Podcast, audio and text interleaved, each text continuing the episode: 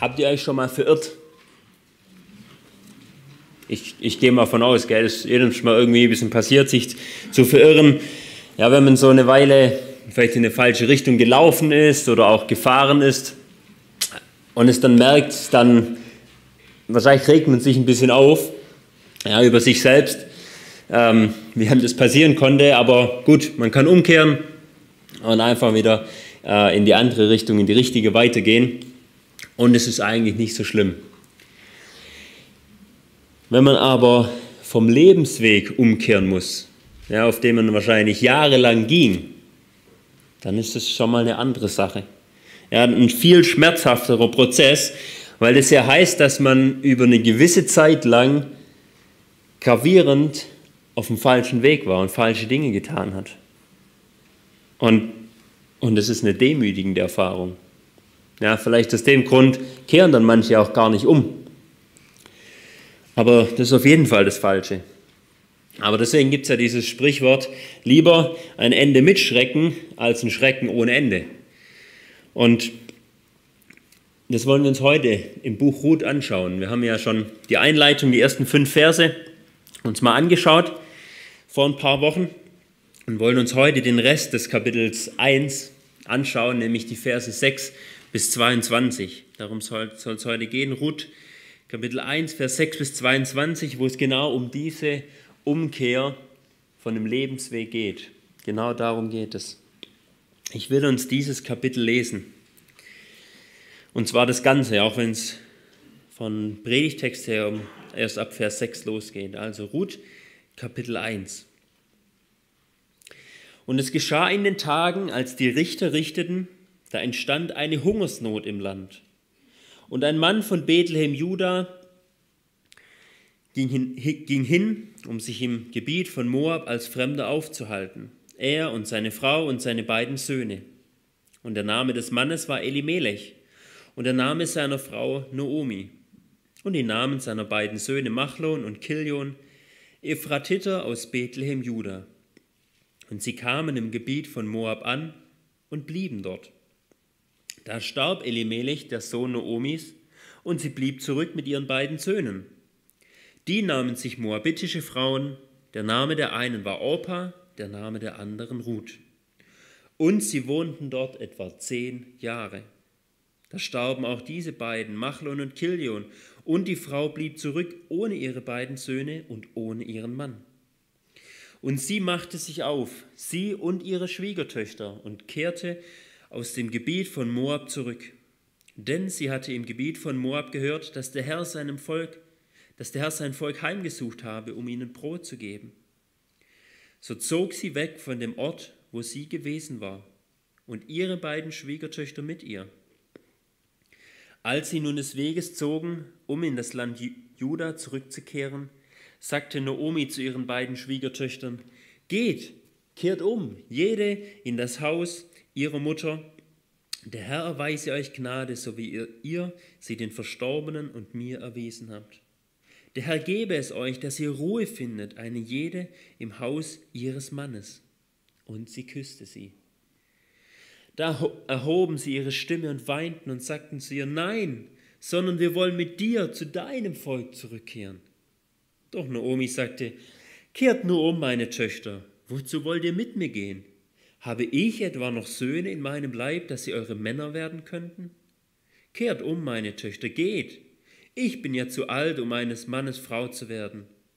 Selbst wenn ich spräche, ich habe noch Hoffnung, wenn ich gar diese Nacht eines Mannes Frau werden würde und sogar Söhne gebären sollte, wolltet ihr deshalb warten, bis sie groß würden? Wolltet ihr euch deshalb abgeschlossen halten, ohne eines Mannes Frau zu werden? Geht doch, meine Töchter, denn das bittere Leid, das mir geschah, ist zu schwer für euch. Ist doch die Hand des Herrn gegen mich ausgegangen. Da erhoben sie ihre Stimme und weinten noch mehr. Und Orpa küsste ihre Schwiegermutter, Ruth aber hängte sich an sie. Da sagte sie, siehe, deine Schwägerin ist zu ihrem Volk und zu ihrem Gott zurückgekehrt. Kehre auch du um, deiner Schwägerin nach. Aber Ruth sagte, Dringe nicht in mich, dich zu verlassen, von dir weg umzukehren, Denn wohin du gehst, dahin will auch ich gehen. Und wo du bleibst, da bleibe auch ich. Dein Volk ist mein Volk und dein Gott ist mein Gott. Wo du stirbst, da will auch ich sterben und dort will ich begraben werden. So soll mir der Herr tun und so hinzufügen. Nur der Tod soll mich und dich scheiden. Als sie nun sah, dass Ruth fest darauf bestand, mit ihr zu gehen, da ließ sie ab, ihr zuzureden. So gingen die beiden, bis sie nach Bethlehem kamen. Und es geschah, als sie in Bethlehem ankamen, da geriet die ganze Stadt ihretwegen in Bewegung, und sie sagten, ist das Naomi? Sie aber sagte zu ihnen, nennt mich nicht Naomi, nennt mich Mara, denn der Allmächtige hat mir sehr bitteres Leid zugefügt. Voll bin ich gegangen und leer hat der Herr mich zurückkehren lassen. Warum nennt ihr mich Naomi, da der Herr gegen mich ausgesagt und der Allmächtige mir Böses getan hat? So kehrte Naomi zurück und mit ihr die Moabiterin Ruth, ihre Schwiegertochter, die aus dem Gebiet von Moab heimgekehrt war.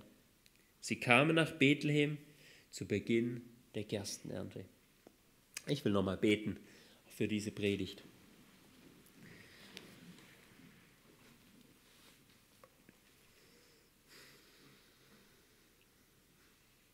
Vater, du sagst uns viel auch hier in, in diesem Kapitel.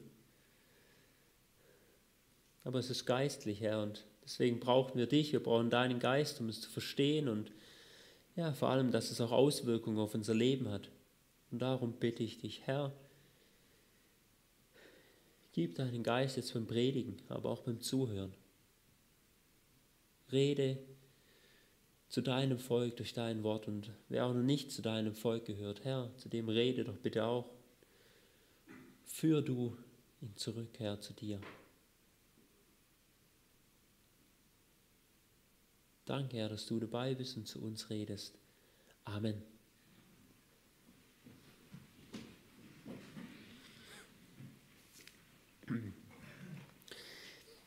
Ich habe diesen Text überschrieben, Vers 6 bis 22 Gott führt zur Umkehr durch gnädiges Leid und trennt damit die Spreu vom Weizen.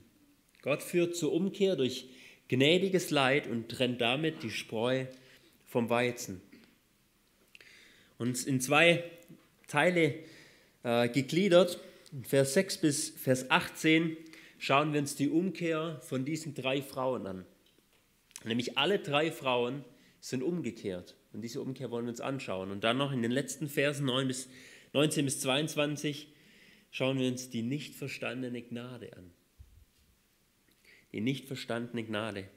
Aber davor will ich nochmal ganz kurz die ersten fünf Verse zusammenfassen, wo es ja um das selbstverschuldete Leid von Naomi ging.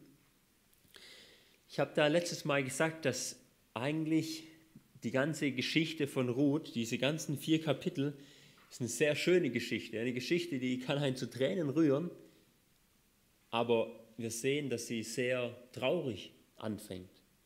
Ja, und, und das zeigt uns genauso was vom Evangelium, nämlich das, das Evangelium unserer Erlösung, das können wir nur richtig schätzen, ja, nur richtig auch wertschätzen, wenn wir wissen, wie unschön und damit auch unwürdig wir sind, dieses Geschenk anzunehmen. Ja, und genauso unschön geht diese Geschichte hier los, ja, wo man die ganze Problematik und auch die ganze ähm, ja, Unwürdigkeit auch sieht. So geht hier diese Geschichte los, letztlich genauso wie beim Evangelium, wo unser Problem erstmal dargestellt wird. So wird hier erstmal das Problem von der Naomi und auch das Problem von der Ruth wird uns gezeigt. Ja, Gott hat das Leben von dieser Familie so gelenkt, dass sie uns als eine Geschichte des Evangeliums verdeutlichen. Ja, wegen der Hungersnot ist ja diese Familie von Elimelech verarmt und er und seine Familie, die nehmen ihr Leben selber in die Hand und gehen nach Moab, anstatt jetzt in dieser Glaubensprüfung auf Gott zu vertrauen. Weil Gott hatte diese Hungersnot gesandt. Dadurch, dass Israel wieder gesündigt hatte, wieder, ja, wieder von ihm abgefallen war, nicht nach ihm gefragt hat, hat er einmal zur Erziehung und zum anderen Mal auch als Gericht hat er diese Hungersnot gesandt. aber Elimelech und seine Familie sind lieber ausgewichen, als jetzt hier in dieser Glaubensprüfung auszuharren und auf Gott zu vertrauen. Und deswegen sind sie nach Moab gegangen. Und dort stirbt der Elimelech und seine Söhne, sie heiraten moabitische Frauen. Frauen, die nicht zum Volk Israel, zum Volk Gottes gehört haben. Und daraufhin sterben aber auch sie. Ja, und jetzt steht Naomi als eine alte Witwe allein in einem fremden Land, ohne Sicherheit, ohne Schutz, nur mit ihren beiden Schwiegertöchtern. Äußerlich sieht es für sie also wirklich gar nicht rosig aus, aber auch geistlich ist es bei, bei ihr absolut nicht gut in ihrer Gottesbeziehung. Ja, sie hat zwar noch an Gott geglaubt, aber nicht wirklich mit ihm gelebt. Ja, sie hat ja seine Gemeinde verlassen, sein Volk verlassen, weil sie gemeint hat, woanders außerhalb der Gemeinde Gottes kann sie besser überleben. Und deswegen ging sie. Leider fallen auch viele oder immer wieder Christen auch heute auf diese Lüge von Satan rein, dass man irgendwo anders besser überleben könnte, wenn Probleme da sind. Und vielleicht auch Probleme im Volk Gottes da sind. Fallen leider immer wieder Leute auf die Lüge Satans rein. Ja, woanders, da, da geht es bestimmt besser. Aber das ist falsch, eine Lüge. Das sehen wir hier ganz klar. Wir, wir haben in diesen ersten fünf Versen haben wir die Lektion gesehen, verlasse niemals Bethlehem. Verlass niemals Bethlehem, beziehungsweise eben Christus, der ja auch aus Bethlehem kam, ja, für, der für Bethlehem steht. Verlass niemals diesen Ort, wo das Segen Gottes ist. Und geh da absolut keine Kompromisse ein, auch wenn es hart ist, auszuharren. Naomi hat es trotzdem getan und diese ersten Verse zeigen uns ihre verzweifelte Lage, die die Folge davon sind. Ja? Aber Gott gibt ihr Gnade in ihrer verzweifelnden Lage. Ist Gott gnädig zu ihr und, und zwar gnädig, obwohl sie es ja verschuldet hat. Selber schuld war sie. Können wir einfach sagen, ja, du hast es selber verbockt. Aber nein, Gott ist noch gnädig zu ihr und bewegt sie zur Umkehr. Allerdings ist diese Gnade sehr hart für sie, diese Erziehung. Weil diese Erziehung von Gott, die in Gnade aus Liebe geschieht, diese Erziehung, die hat sie ihren Mann gekostet und ihre beiden Söhne. Deswegen ist es gut für uns, ja, uns nicht der Erziehung Gottes noch entgegenzustellen. Sonst kann es noch weit mehr kosten. Weil Gott wird seine Kinder, wird er zurückbringen, wird sie erziehen. Ja? Und für, je besser für uns, je schneller wir darauf eingehen. Das sehen wir in diesen ersten fünf Versen. Und das bringt uns dann gleich zu diesem ersten Punkt, nämlich, dass Naomi darauf eingeht. Auch wenn sie es selber noch gar nicht verstanden hat. Sie geht darauf ein. Ja, und dann schauen wir uns mal die Umkehr von diesen drei Frauen an. Es beginnt in Vers 6, wo es heißt, und sie, also die Naomi, machte sich auf, sie und ihre Schwiegertöchter, und kehrte aus dem Gebiet von Moab zurück, denn sie hatte im Gebiet von Moab gehört, dass der Herr sein Volk heimgesucht habe, um ihnen Brot zu geben. Naomi, sie geht jetzt also zurück. Ja, aber sie, hat, sie stand jetzt allein da und sie hat gehört, Gott hat sein abtrünniges Volk wieder mit Brot gesegnet. Ja, also hat ihnen wieder eine Ernte gegeben, wo vorher eine Hungersnot war. Und ihre beiden Schwiegertöchter, die Orpa und die Ruth, die begleiten sie. Ja, sie, sie hatten ein gutes Verhältnis. Und sie haben gesagt, wir gehen mit dir mit. Ja, wir kehren mit dir um. Und das ist genau dieses, auch der, auch der, das Leitwort von dem ganzen ersten Kapitel, nämlich Umkehr. Ja, zwölfmal kommt dieses Wort hier vor. Es geht immer um Umkehr.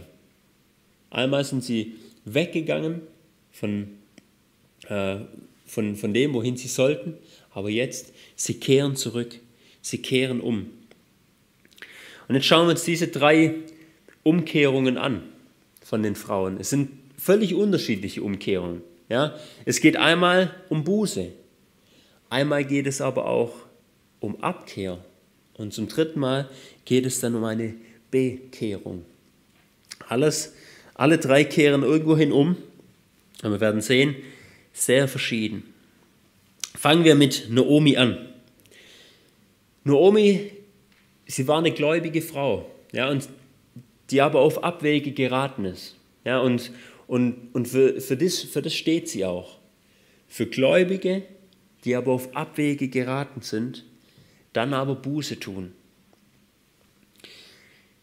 Wegen ihrem selbstverschuldeten Leid, heißt es ja von ihr in Vers 5, dass sie allein zurückblieb, ja, oder allein übrig blieb. Da haben wir in Vers 5 gelesen, die Frau blieb zurück ohne ihre beiden Söhne und ohne ihren Mann. Also sie blieb zurück. Dieses Wort für zurückbleiben, das wird dann später bei den Propheten, wird es öfters verwendet für den Überrest von Israel. Ja, wird ja immer wieder gesagt, Israel sind alle gottlos, aber Gott, er bewahrt einen Überrest. Und, das, und dieser Überrest, quasi die übrig gebliebenen, das ist dieses gleiche Wort, das hier für Naomi gebraucht wird, dass sie allein übrig blieb.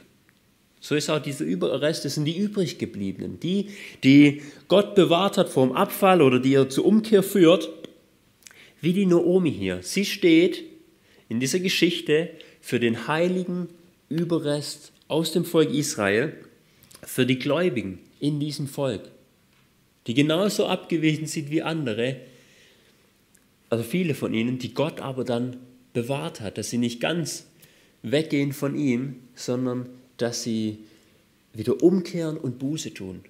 Ja, das sehen wir hier an der Naomi. Für, für, für sie steht sie. Ja, da, da sehen wir, dass sie ja, wie, so ein, wie so ein Typus ist. Für, für diese ganze Gruppe von Gläubigen, die aber wieder umkehren. Hin zum wahren Gott. Weil wie Gott verspricht, dass er ja, diesen Überrest bewahren wird und, und dass er Buße tun wird, so war es dann bei ihm. Und wir lesen in Vers 6, dass sie zurückkehrte. Und es ist dann oft auch das Wort bei den Propheten. Dieses Zurückkehren ist oft das Wort für Buße tun. Ja, dass Menschen zurückkehren zu Gott. Das, kann, das Wort kann bedeuten, ich, kehre, ich, kehre, ich gehe jetzt äh, zurück nach Hause. Einfach so ganz normal.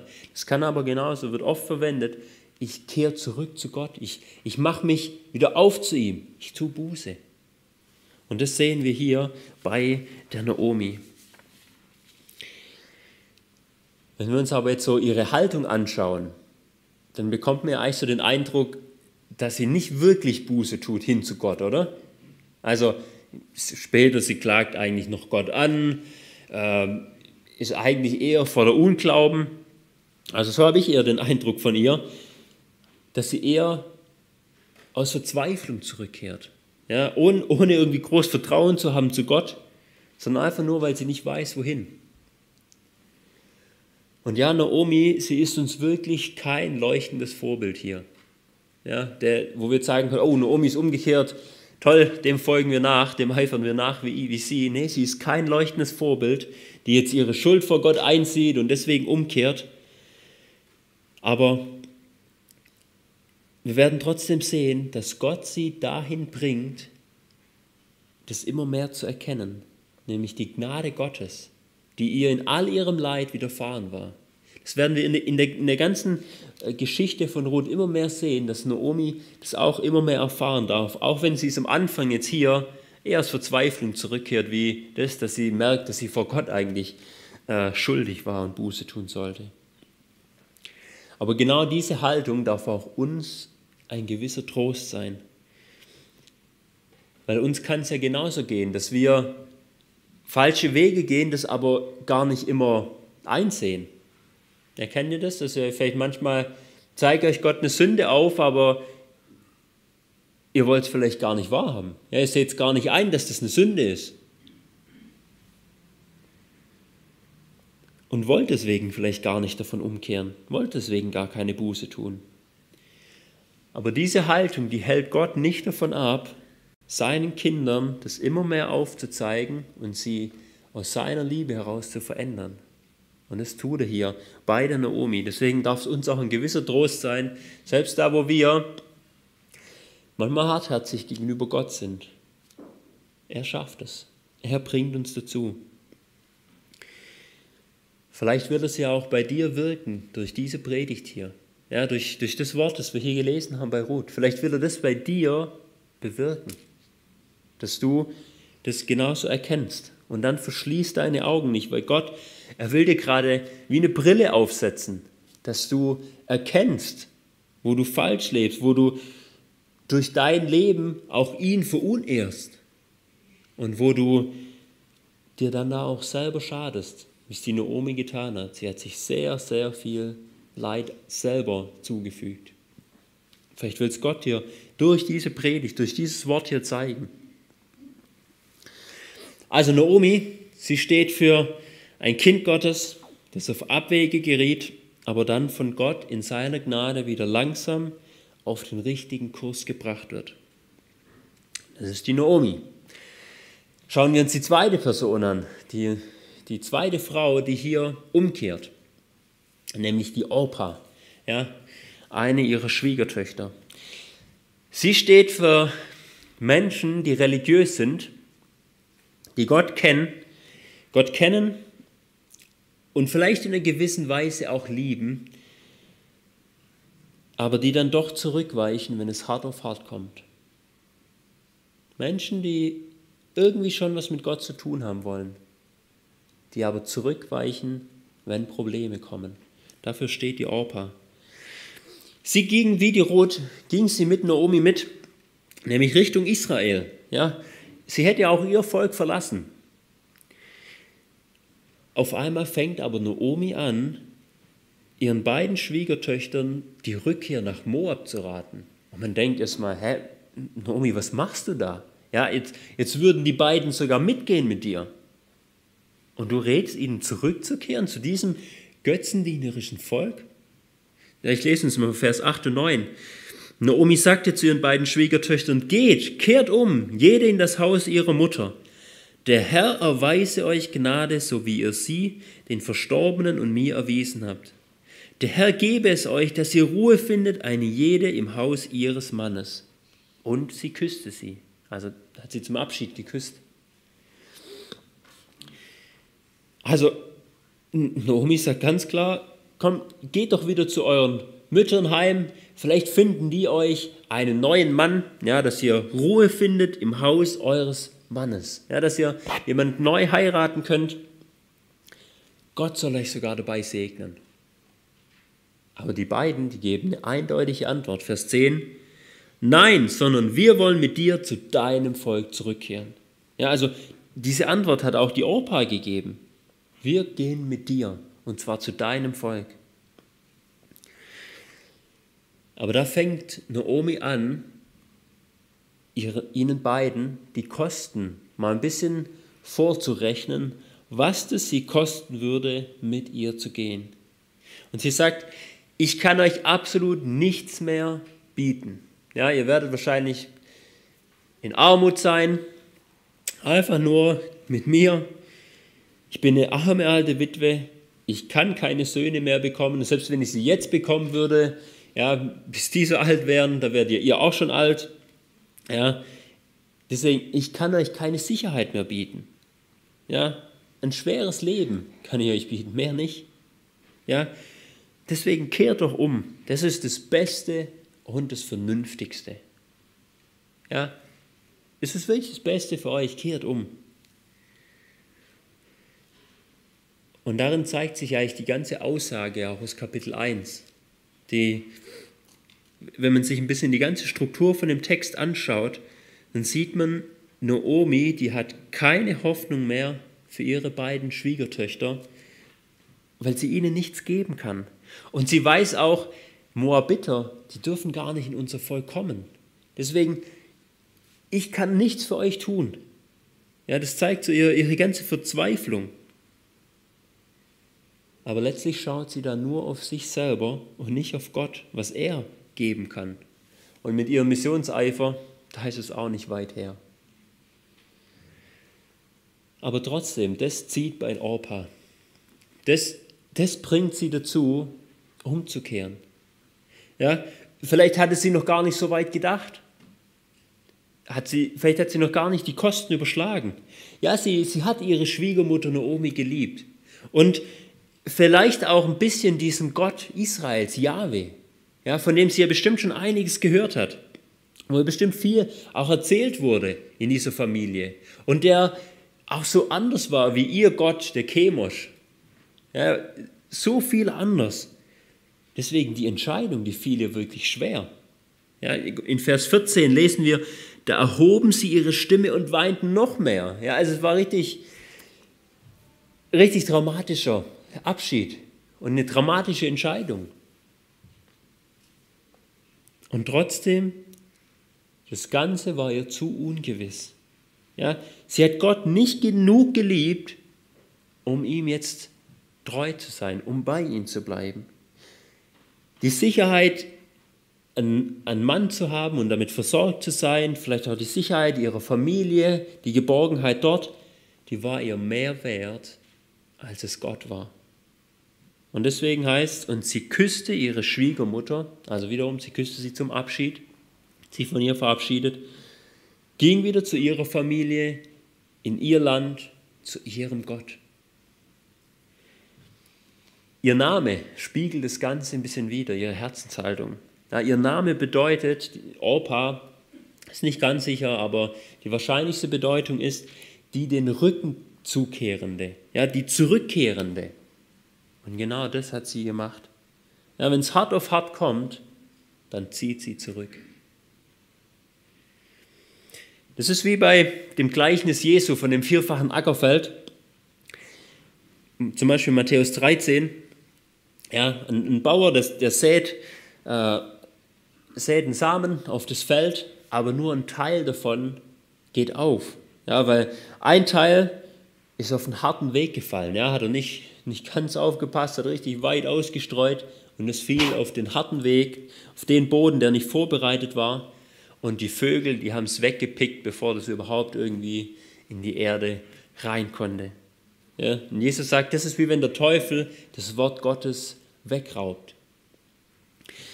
Ein, anderes, ein anderer Teil von diesem Samen, der, der fiel auf den felsigen, auf das felsige Land, wo nur, wo viel Felsen waren, nur vielleicht so eine dünne Erdschicht drauf war. Dieser Samen konnte zwar aufgehen, ist ein bisschen gewachsen, aber dann, sobald die Sonne kam, ist alles verbrannt, weil das konnte durch die Felsen, konnte es einfach keine Wurzeln schlagen. Ja, da war nicht wirklich Leben da. Und Jesus sagt, das ist wie bei jemandem, der das Wort Gottes hört, sich richtig daran freut und gleich da mit will. Aber sobald er dafür Nachteile hat, sobald er irgendwie ein bisschen leiden muss, dann zurückzieht. Ja, dann einfach kein Interesse mehr hat. Und dann noch ein dritter Teil von diesem Samen, der fällt unter Dornen. Es geht zwar auch ein bisschen auf, ähnlich wie bei, diesem, bei dem felsigen äh, Boden, sproßt ein bisschen auf, aber dann wird es gleich wieder erstickt durch eben diese Dornen, weil die schneller wachsen, weil die Wurzeln haben. Und Jesus sagt, das ist wie bei jemand, wo die Sorgen, die er hat, die Sorgen in dieser Zeit, auch der Reichtum, der Betrug dadurch, sich jemand von diesen Dingen ablenken lässt und deswegen kein Interesse mehr an Gott hat. Bei der Orpa, das sehen wir eigentlich letztlich ein bisschen alles von diesen drei Dingen. Vor allem aber die letzten beiden. Ja. Sie war eine, die würde gleich mitgehen, die hat es mit Freuden aufgenommen. Ja, vielleicht auch vieles von Gott, weil Gott so anders war wie ihr, wie ihr Gott, den sie kannte. Hat das alles gleich mit Freuden aufgenommen, würde auch gleich mitgehen. Aber die Kosten, die Kosten, sie waren ihr zu hoch. Ja, sobald sie irgendwie leiden müsste, da, da lässt sie es lieber. Weil die Sorgen um ihre eigene Sicherheit, die haben Gottes Reden bei ihr erstickt. Das, das, das war ihr zu viel. Deswegen, sie steht für eine religiöse Person, die zwar schon irgendwie Interesse an Gott hat und, und auch die, die, die Gemeinschaft mit den Kindern Gottes liebt, ja, vielleicht auch mal gern so in die Gemeinde kommen, da, das ist nett. Ja, jetzt vielleicht gerade während Corona den ganzen Abstand nicht, deswegen sind vielleicht auch nicht immer so viele da. Ja, kann man sie nicht so nette Gemeinschaft haben. Aber sonst, die gern dabei sind, die Gemeinschaft genießen und trotzdem diese letzte Konsequenz fehlt, Gott über alle Dinge zu stellen. Ja, sondern die lieber eine irdische Sicherheit hat, anstatt die ewige Sicherheit bei Gott. Für solche Personen, also so eine Person war die Opa und, und für solche steht sie, die es ja auch genügend gibt in unserem Land. Sie hat die Kosten überschlagen. Ja, ihr waren die Kosten klar. Und Omi hat es ihr klar gemacht. Sie, und sie hat sie überschlagen, aber sie waren ihr zu hoch. Ihr haben die Augen für die geistlichen Reichtümer in Christus gefehlt. Ja, das, was sie dadurch bekommen würde, das hat sie nicht gesehen. Warum? Sie, sie hatte keine Augen dafür. Sie hatte von Gott kein neues Herz bekommen. Und der natürliche Mensch, der kann es nicht annehmen, kann, kann es nicht sehen. Ja, sie, sie war einfach nicht wiedergeboren, hatte keinen Geist Gottes. Und es ist eine sehr ja, schlimme und traurige Sache, solche Leute. Aber es gibt noch was, das ist trauriger. Ja? Und diese eine Sache hat die Orpa sogar richtig gemacht. Es ist nämlich Gott immer noch lieber, dass sie die Kosten überschlagen hat und dann lieber gesagt hat, nein, das will ich nicht, als dass sie gesagt hätte ja und dann nachher lau gewesen wäre. Das ist Gott immer noch lieber, wie sie es gemacht hat. Ja, dass sie nach, nicht, dass sie nachher im Volk Gottes gewesen wäre und lau wäre, weil sie gesagt hätte, nee, der Preis ist mir zu hoch, aber irgendwie will ich halt doch dazugehören. Ja, irgendwie in die Gemeinde mit der schönen Gemeinschaft, das will ich doch. Das hasst Gott. Er hasst es. Und er sagt, er spuckt es aus, solche Leute, die lau sind, die irgendwie dazugehören wollen, aber lau sind, die spuckt er aus, er hasst sie. Lieber kalt, lieber kalt wie die Opa, als lau in seiner Gemeinde zu sein. Passt da auf. Sagt uns Gott hier durch, durch sein Wort, passt da auf. Lieber, lieber dann sagen, nee, dann, dann bin ich gar nicht dabei. Passt da wirklich auf. Weil Christsein in einer Welt, die den wahren Christus hasst, das kann Leiden mit sich bringen. Ja, und, und das, hat, das hat die Naomi hier deutlich gemacht. Wenn du in mein Volk kommst, es kann Leiden mit sich bringen. Da ist auch nicht immer alles rosig, nur weil man zu Gott gehört. Das kann Leiden mit sich bringen. Auf jeden Fall, auch wenn es nicht diese äußerlichen Leiden mit sich bringt, und das hat es nachher bei der Naomi auch nicht mal, ja, auch wenn sie es vermutet hat. Aber Gott hat es ja, richtig herrlich bei ihr gemacht. Aber auch wenn es diese Leiden nicht mit sich bringt, es bringt Konsequenzen mit sich, zum Volk Gottes zu gehören, zu Christus zu gehören. Nämlich, du bist nicht mehr dein eigener Herr. Du bist ein Sklave Gottes. Diese Kosten, das musst du dir klar machen. Ja, du entscheidest da nicht mehr selber. Deswegen sagt Jesus, überschlag die Kosten, bevor du mir nachfolgst. Lieber hat er Leute weggeschickt, als dass sie gesagt haben, äh, als dass sie mitgegangen sind und nachher, ja, ich weiß auch nicht so genau. Lieber hat er sie weggeschickt.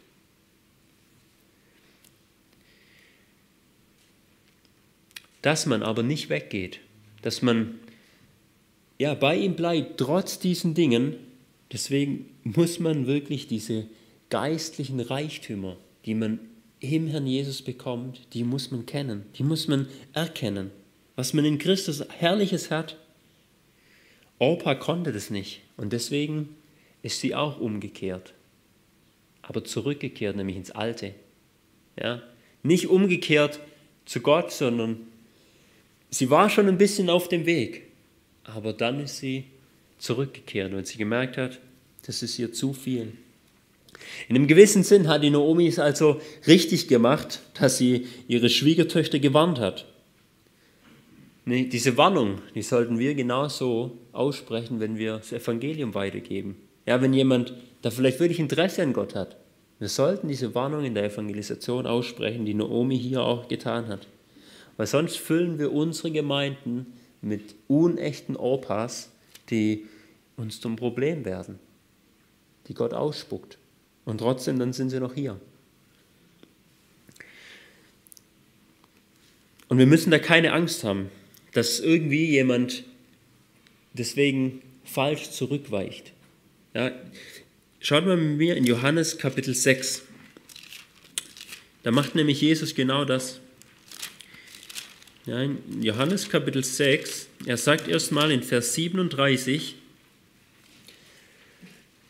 das, was ich uns da auch äh, ja, zusprechen will, dass wir da keine Angst haben müssen, dass jemand, äh, jemand, der wirklich erwählt ist, dass er zurückweicht.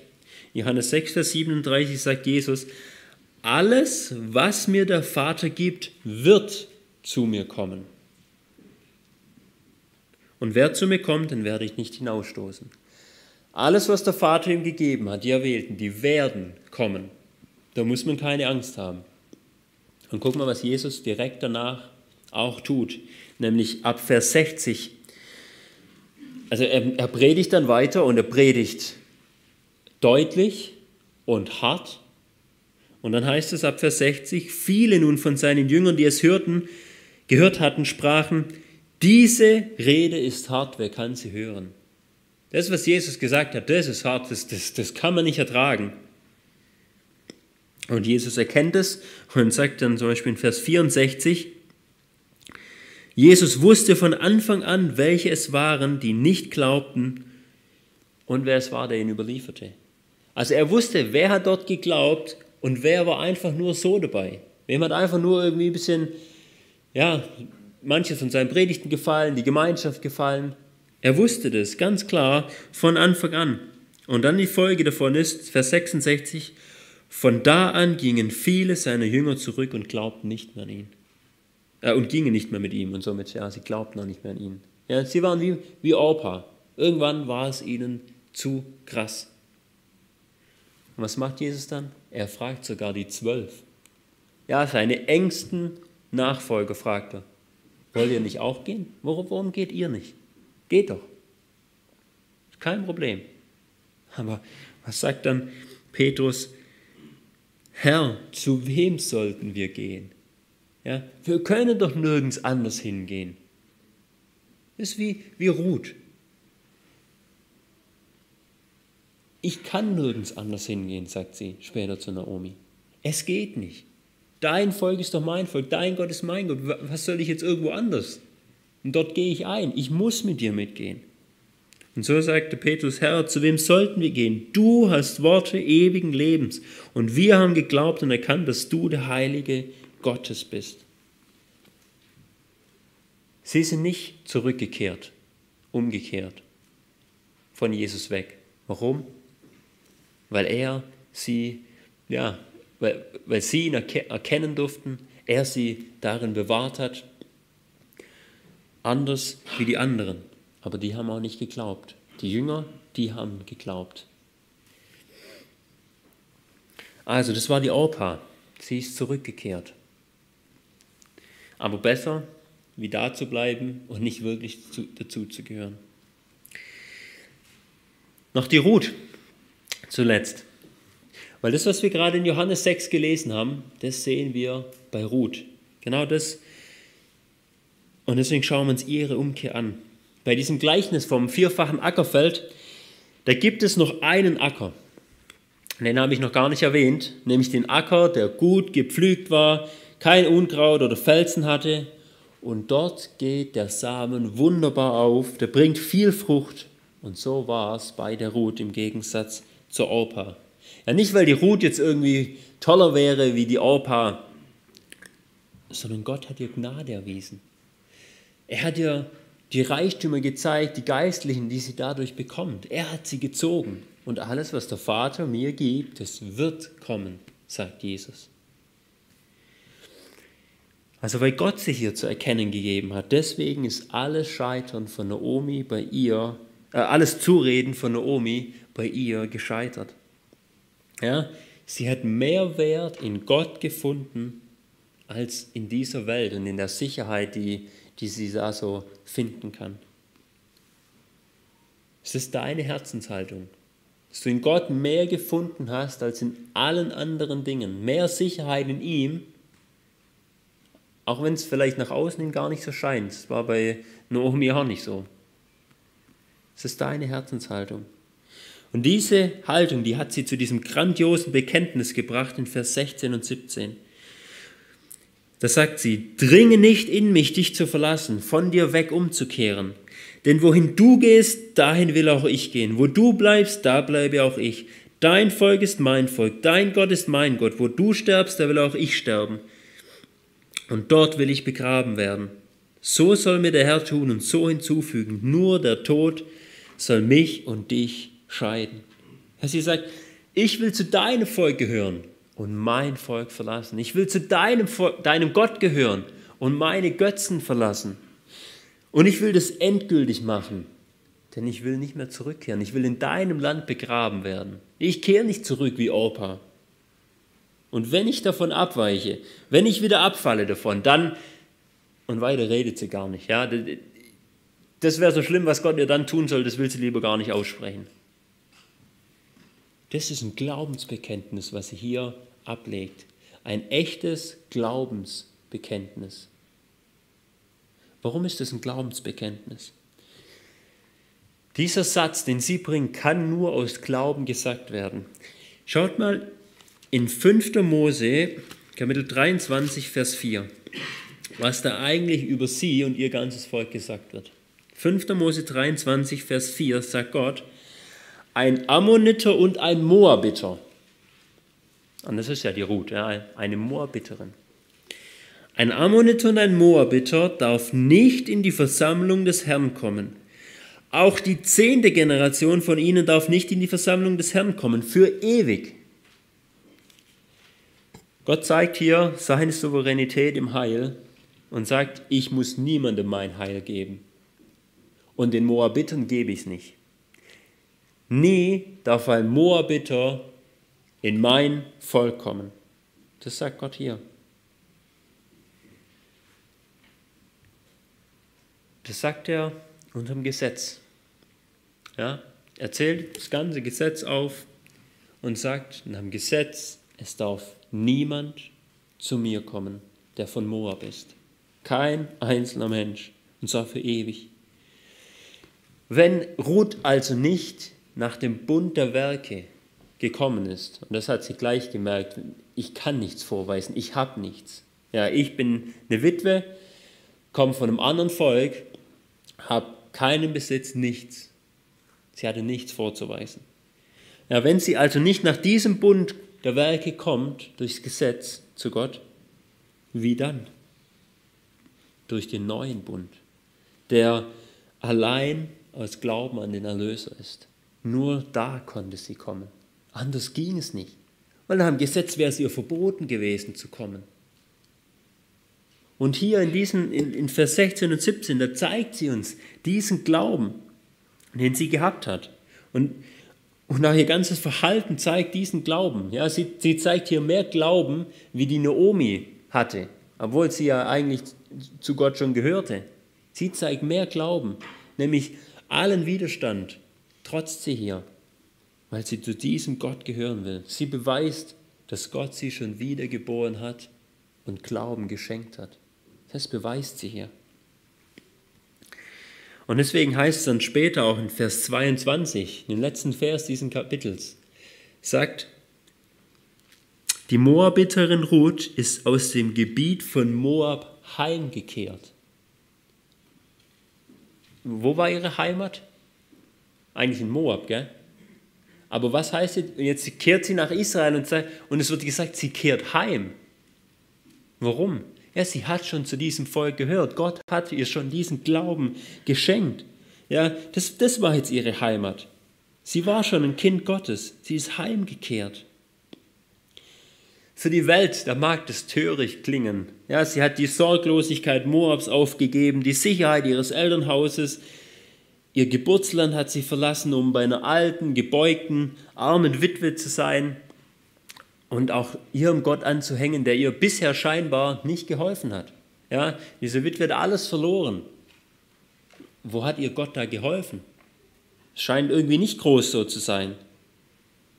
Aber wenn Gottes Geist zieht, dann, dann spielt das alles keine Rolle mehr, diese äußerlichen Dinge. So war es schon bei Abraham gewesen, der sein verlassen hat. So war es bei Mose gewesen, der den Palast in Ägypten verlassen hat, wo wir lesen, er hat er ist ins Schatzhaus gegangen, hat all die Schätze Ägyptens angeschaut. Und dann hat er sich Christus angeschaut. Hat angeschaut, was für ein Leiden er in Christus hat. Und ihm war dieses Leiden, das er in Christus hat, wertvoller wie all der Reichtum Ägyptens, der Weltmacht damals. Ja, von, von diesen Leuten hat sie sicherlich gehört und hat, hat dann wie sie gehandelt und ist umgekehrt. Ja, wie sie hat in ihrem Glauben dann geurteilt, wie es in 2. Korinther 4 heißt, dass unsere Leiden, die gehen eigentlich schnell vorbei und sind leicht. Und das sagt Paulus, der hatte, der hatte viel Leiden. Ja, sind schnell vorbei und sind leicht, aber die bewirken uns im Hinblick auf die Ewigkeit ein großes Gewicht, dass wir die, dass wir die Ewigkeit viel mehr schätzen. Warum? Weil wir das Ewige, das Unsichtbare anschauen. So, so hat Roth im Glauben geurteilt. Und es kam mir dann leicht vor, diesen Weg zu gehen, weil Gott ihr diesen Glauben geschenkt hat. Und dieser Glaube, der wird großen Lohn kriegen. Weil Jesus sagt, niemand wird seine Familie und seine Sicherheit für Gott verlassen und nicht hundertfach zurückempfangen. Niemand wird es. Gott lässt sich nicht schenken. Und das werden wir auch noch bei Ruth ja, sehen im, im, im Buch, wie sie noch reich beschenkt wird von Gott für das, dass sie zu ihm umgekehrt ist. Also Ruth, sie steht für, eine, für die Heiden, die sich Gott zuwenden, allein aus Glauben, ohne irgendwas vorzuweisen. Ja, Im Gegenteil, die, die eigentlich gar nicht kommen dürften. Und trotzdem muss Glauben kommen, weil Gott sie zieht. Das war die Umkehr von diesen drei Frauen. Schauen wir uns zum Schluss noch ganz kurz den zweiten Teil, die letzten Verse an. Die nicht verstandene Gnade. Die Naomi ist jetzt zurückgekehrt mit so einer Schwiegertochter, wie wir gerade angeschaut haben, mit so einer Schwiegertochter im Gepäck, kommt sie nach Bethlehem hat auch gleich von den anderen Frauen dort Annahme erfahren. Aber was sehen wir bei ihr wieder? Sie kann diese Gnade, die sie da eigentlich hat, angenommen von anderen, äh, Ruth als Schwiegertochter, sie kann diese Gnade nicht erkennen. Das lesen wir im letzten Abschnitt. Sie, sie weint eigentlich nur über ihr Leid. Sie kann diese ganze Gnade, die Gott ihr gibt, kann sie nicht erkennen. Sie hadert mit Gottes Wegen. Ja, wie der Hiob, nennt sie ihn nennt sie Gott hier zweimal nur den Allmächtigen. Ja, was ein bisschen ihre Distanz ausdrückt, wo sie sagt, in seiner Allmacht hat Gott mir sogar Böses hinzugefügt, sagt sie. Ja, Leid hinzugefügt, Vers 21, Böses getan. Und deswegen sagt sie, nennt mich nicht Naomi, ja, die Liebliche, nennt mich Mara, die, die Bittere. Sie war eine verbitterte Frau, die Gottes Gnade gar nicht mehr erkannt hat dass sie jetzt wieder dort bei ihm sein durfte. Hat sie nicht erkannt. Falls es dir teilweise auch so geht, dass du Gottes Gnade gar nicht erkennst, dann will ich dir sagen, auch wenn du es nicht siehst, Gottes Gnade ist da. Besonders bei seinen Kindern. Gottes Gnade ist da. Auch, auch wenn du denkst, die gibt es nicht. Sie ist da. Schau mal nur, was wir bei Ruth sehen. Allein schon ihre Demütigung war Gnade von Gott, um sie auf den richtigen Weg zu bringen. Sonst sie wäre dort geblieben in Moab. Sie wäre nicht umgekehrt. Es, es, es hieß am Anfang, Vers 1, dass sie sich einfach mal nur als Fremde dort aufhalten wollten in Moab. Dann heißt es in, schon in Vers 2, dass sie dort blieben. Und in Vers 4 heißt es, dass sie dort wohnten, und zwar zehn Jahre lang. Die wären dort geblieben, wenn, wenn die nicht alle schon früher gestorben wären. Aber Gott gibt ihr Gnade, dass er sie wieder zurückbringt zu, zu sich. Das ist schon Gnade. Dann, dass sie nachdem sie eigentlich Gott den Rücken teilweise gekehrt hat, dass sie dann wieder zurückkehren darf, das ist Gottes Gnade. Dass sie Ruth als Schwiegertochter haben darf, ist Gnade und würde noch viel, viel Segen bringen. Und schaut mal, was noch Gnade ist. Wann kommt sie an? Vers 22. Zu Beginn der Gerstenernte. Ja, sie war wegen der Hungersnot geflohen und jetzt ist wieder Ernte da. Die Hungersnot ist vorbei. Gott hat wieder Gnade gegeben. Das ist ein Hoffnungsschimmer. Und wann ist, wann ist das, diese Gerstenernte, der Beginn davon? Das ist zur Zeit des Passas. Zu der Zeit kommt sie auch wieder. Zu der Zeit, wo das Volk Gottes das Fest der Vergebung gefeiert hat, dass Gott die Schuld vergibt. Ja, wir sehen viel, viel Gnade, die Gott ihr hier erweist, wo sie nicht gesehen hat. Aber auch wenn du sie nicht siehst, die Gnade ist da. Und deswegen hadere nicht mit Gott. Er führt dich gute Wege. Er führt gute Wege. Hadere nicht mit ihm. Ich fasse zusammen. Vielleicht kannst du dich in eine von diesen drei Frauen ein bisschen einordnen, zumindest teilweise. Ja? Wenn es dir da wie Naomi geht, die die Gnade nicht erkannt hat, die falsche Wege ging als ein Kind Gottes, dann, dann kehr um zu ihm. Nur dort ist Hoffnung. Nur in Bethlehem, bei Christus, nur dort ist Hoffnung. Nur dort wirst du auch eine ewige Sicherheit haben. Deswegen mit all deinen Problemen kehr um zu ihm. Ja, wenn wir mit dem Auto falsch fahren und das merken, dann kehren wir doch auch gleich um, oder? Sagen nicht, ja, okay, die Demütigung will ich mir jetzt nicht antun, ich fahre halt weiter. Dann, kehr, dann kehren wir doch um, oder? Wieso machst du es aber bei deinem Lebensweg nicht? Wenn du falsch gehst. Warum nicht? Wenn du wie Opa bist,